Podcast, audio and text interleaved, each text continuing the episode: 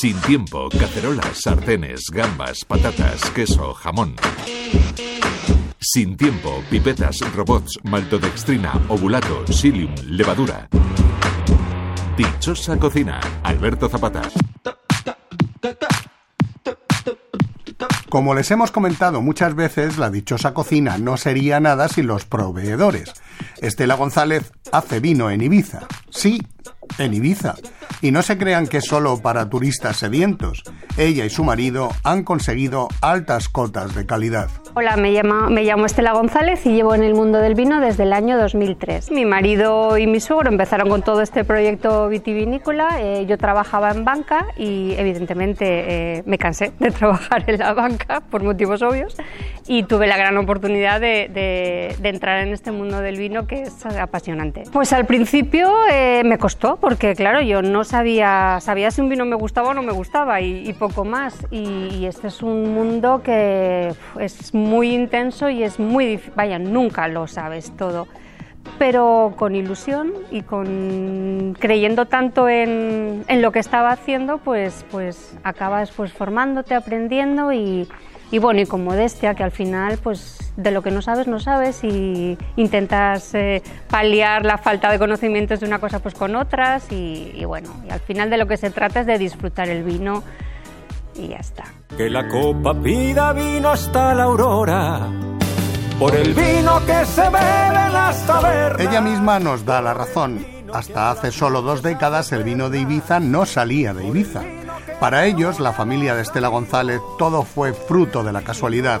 Empezaron por una idea y terminaron felizmente con otra. Es curioso porque en Ibiza de toda la vida se ha hecho vino, pero se ha hecho vino de manera muy rudimentaria y para autoconsumo. Entonces realmente vino para comercializar es desde hace pues 20 años no más. Y sí que se sorprenden porque sigue estando el tópico de que Ibiza es una isla de de fiesta, playa y poco más. Y no, aquí hay un sector primario agrario muy muy importante y muy potente. Fue todo un cúmulo de casualidades. Eh, al principio, pues bueno, arreglamos la finca, la preparamos, dijimos vamos a sembrar, eh, a plantar viña para mm, para hacer eh, uva y comercializar la uva a gente que quiera hacerse su, su propio vino. Pero claro, cuando estuvo toda la viña en marcha, dijimos, madre mía, pues esto es una barbaridad de, kilos de, uva. Y dijimos, venga, eh, vamos a intentar hacer nosotros una pequeña bodega. Y, todo fue haciéndose una bola, una bola, una bola. Y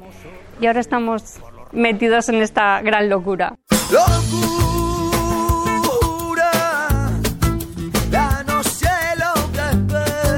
La bodega de Estela González tiene mucha conexión con la hostelería ibicenca, pero no se para ahí. Tenían que haberla visto en Madrid Fusión haciendo probar sus vinos a todo el que se le acercara. Pues, pues una relación muy estrecha, evidentemente. De, hecho, el, 90% del vino se consume en la época estival, pues eh, gracias a, a la hostelería y, a los visitantes que vienen a la isla que cada vez están más interesados en, conocer las cosas locales y más en unos vinos de Ibiza que somos bodegas muy chiquitinas y son vinos que luego no van a encontrar en su casa cuando vuelvan porque son vinos que se quedan aquí. Entonces, ya que prueban la gastronomía, pues los pescados maravillosos que tenemos, las gambas, las carnes, pues acompañarlos de, de los vinos locales y, bueno, pues, pues, la conexión es, es, muy importante. Pues a ver, el turisteo extranjero eh, consume mucho rosado, cada vez más, eh, rosados y blancos, porque la gente aún tiene metido en la cabeza que verano es blancos y rosados, cuando un tinto a temperatura correcta es, perfectamente apetecible, más por la noche, claro. Eh, pero sí, blancos y rosados, básicamente.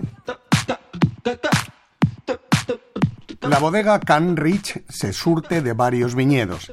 Tienen en las salinas cerca del aeropuerto de Ibiza que le dan un toque de salinidad a sus vinos. Los de Buscatel en San Antonio tienen enoturismo y merece la pena darse una vuelta porque Estela González hace visitas interesantísimas con esa alegría que le caracteriza. Alberto Zapata, Radio 5, Todo Noticias.